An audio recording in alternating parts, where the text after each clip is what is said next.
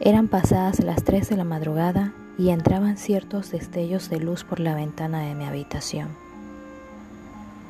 La ventana de la sala estaba cerrada.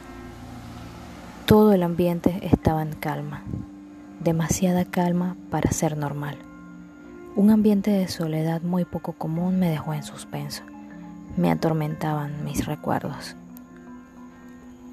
Este es el primer párrafo de la introducción de mi segundo libro, Subconsciente. Subconsciente es mi obra género suspenso, categoría novela corta, 2018.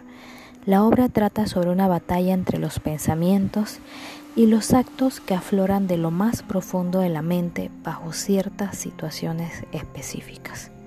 ¿Crees tener el control sobre ellas? Descubre tu subconsciente.